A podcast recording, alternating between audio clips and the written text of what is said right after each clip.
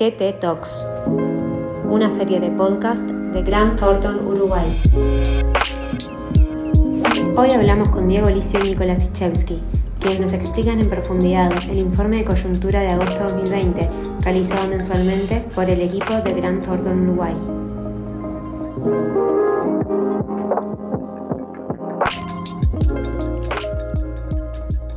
En las últimas semanas la economía global osciló su foco entre dos grandes eh, mundos. Por un lado, eh, los rebrotes de coronavirus, en particular en Estados Unidos y en algunos países europeos, y por otro lado, algunas señales de recuperación que de a poco se comienzan a mostrar en las principales economías avanzadas. Habiendo cerrado el segundo semestre, el PBI de las economías de la, de la Unión Europea y de Estados Unidos cayó en torno al 10% frente al primer trimestre, una enormidad. Por su parte, la economía china, que sufrió los efectos de la pandemia eh, más tempranamente, o sea, entre enero y marzo, se recuperó fuertemente y creció un 11,5% en el segundo eh, trimestre, lo cual es un aliciente. En julio, el PMI, que es un indicador que mide las expectativas del sector industrial en las economías desarrolladas, anticipa por primera vez desde el comienzo de la pandemia un escenario positivo para el sector de las principales economías europeas, Estados Unidos y China. Este es un fuerte indicador de recuperación.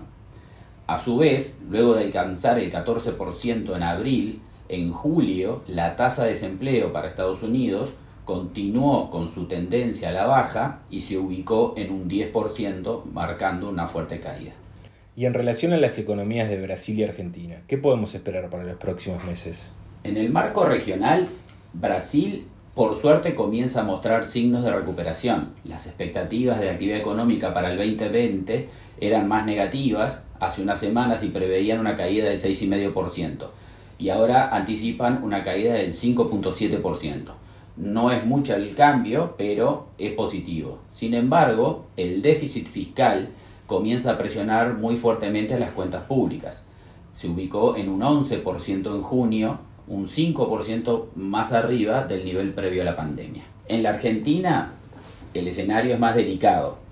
Anunció que llegó a un acuerdo con sus acreedores para canjear parte de su deuda y continúa en una situación económica muy frágil, producto de una cuarentena cada vez más extendida.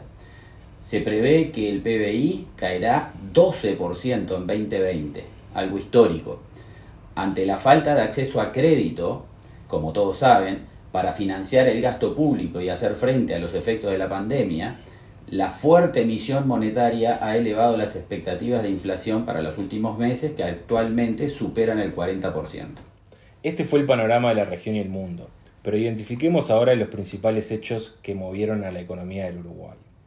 La economía uruguaya mostró signos de recuperación luego del freno en la actividad, principalmente en los meses de abril y mayo. Las ventas de combustibles y energía eléctrica tuvieron una evolución positiva en junio y anticipan una recuperación de los sectores asociados al comercio y los servicios. En la misma línea, luego de fuertes caídas en abril y mayo, la recaudación de IVA cayó menos de un 1% en relación al mismo mes del año anterior lo cual indica una recuperación en el consumo. Por su parte, en julio, las exportaciones mostraron un comportamiento disímil. Mientras que el valor exportado de la carne, los lácteos y el arroz continúan mostrando signos de recuperación, las exportaciones de soja cayeron fuertemente en julio. En julio, el tipo de cambio promedio se ubicó en 43 pesos por dólar. Su estabilidad en los últimos meses ha contribuido a moderar la tasa de inflación, que luego de alcanzar el 11% en mayo, se ubicó en 10,1% en julio. La inflación continúa siendo impulsada por la fuerte alza en el precio de los alimentos y bebidas sin alcohol, que en el último año aumentaron un 14%. En junio, el déficit fiscal se ubicó en 5,5% en relación al PBI. Esto fue impulsado por el efecto del Fondo Solidario COVID-19, que tuvo un impacto negativo del 0,5%. Sin embargo, la caída en las tasas globales de interés y el bajo nivel de riesgo país aseguran la sostenibilidad de la deuda en el corto plazo. ¿Y cómo ves el mercado laboral, que es una preocupación importante hoy en Uruguay? El mercado laboral mostró también leves signos de recuperación en mayo. con más de 20.000 puestos de trabajo recuperados en relación al mes de abril. Por su parte, si bien la tasa de actividad aumentó, es decir, el número disponible de personas para trabajar, aún se mantiene muy por debajo del nivel prepandemia. Esta caída en la tasa de actividad continúa amortiguando el aumento en la tasa de desempleo, que en el último mes se ubicó en 9,7%. La tasa de desempleo no considera a las más de 90.000 personas que declararon no buscar empleo por la pandemia. Es esperable que en los próximos meses el mercado laboral continúe con su recuperación, pero lamentablemente lo hará a un ritmo menor que el resto de la economía. ¿Y cuál es el fondo del pozo de todo esto? ¿Cuándo podemos empezar a ver una recuperación sostenida de la economía? Para este año esperamos una caída del PBI en torno al 3,7%. Para el año que viene se anticipa una recuperación del 3,9%, pero la recuperación será muy heterogénea entre los distintos sectores de la economía. En particular, todavía es incierto el impacto que tendrá la próxima temporada turística en la economía, ya que es uno de los sectores que es más intensivo en capital de trabajo.